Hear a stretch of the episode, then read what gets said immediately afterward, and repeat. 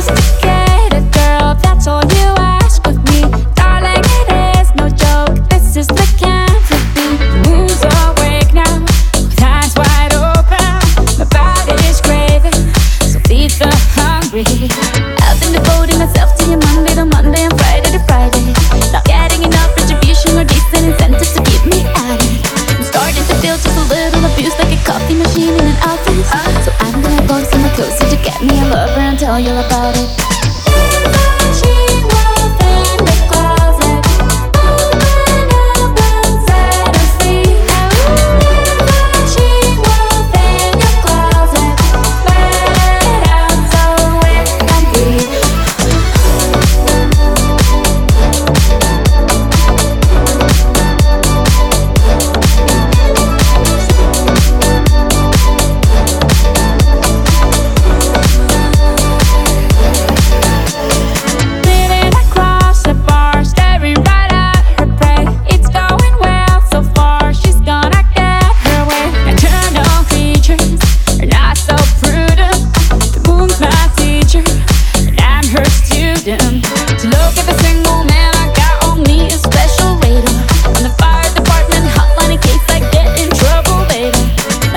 Cute little divas and bitches guys that just want to enjoy. Uh.